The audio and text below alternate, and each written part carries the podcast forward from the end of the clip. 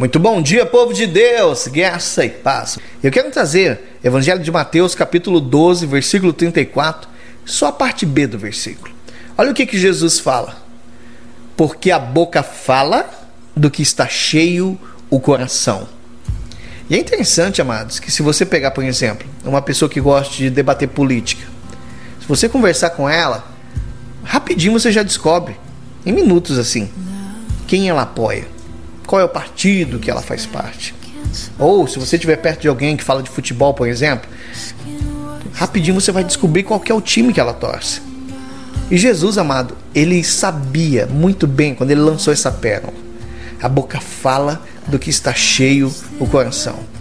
Agora eu pergunto a você, meu irmão, minha irmã em Cristo, sobre o que você tem falado. Sabe por quê? Porque aquilo que nós falamos é um termômetro para mostrar como anda a nossa crença.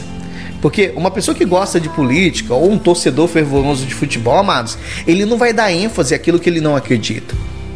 Se ele for contra a sua própria crença, rapidão, numa conversa, você vai ver que ele vai se tornar incoerente.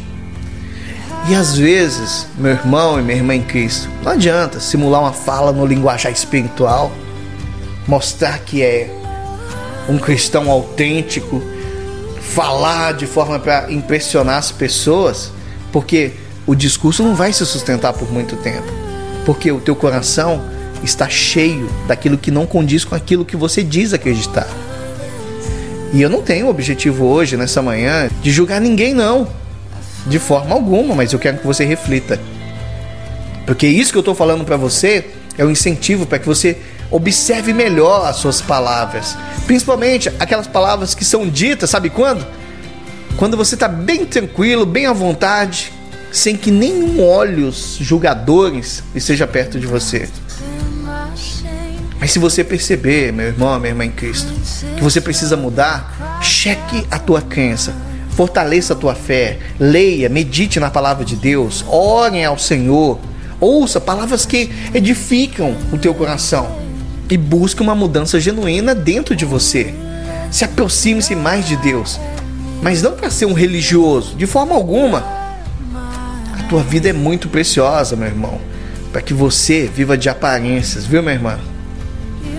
Você precisa saber que você pode ser tremendamente usado por Deus, mas se o teu coração estiver cheio das verdades que só o Pai ensina, porque naturalmente você transbordará o teu amor com palavras, mas também com atitudes. Amém? Feche os seus olhos, eu quero orar com você. Pai, eu não quero, Senhor, parecer um cristão só na aparência, não. Eu quero ser um de fato. Não no sentido, Pai, de ser um religioso, mas eu quero seguir o exemplo verdadeiro de Jesus. Pai, me ajuda a manter firme a minha confissão de fé. Fortalece o meu interior. Eu farei a minha parte, Pai.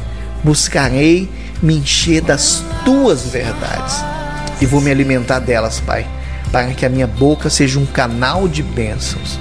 Eu oro nessa manhã juntamente com esse irmão e essa irmã em Cristo, em nome do Senhor Jesus. Amém?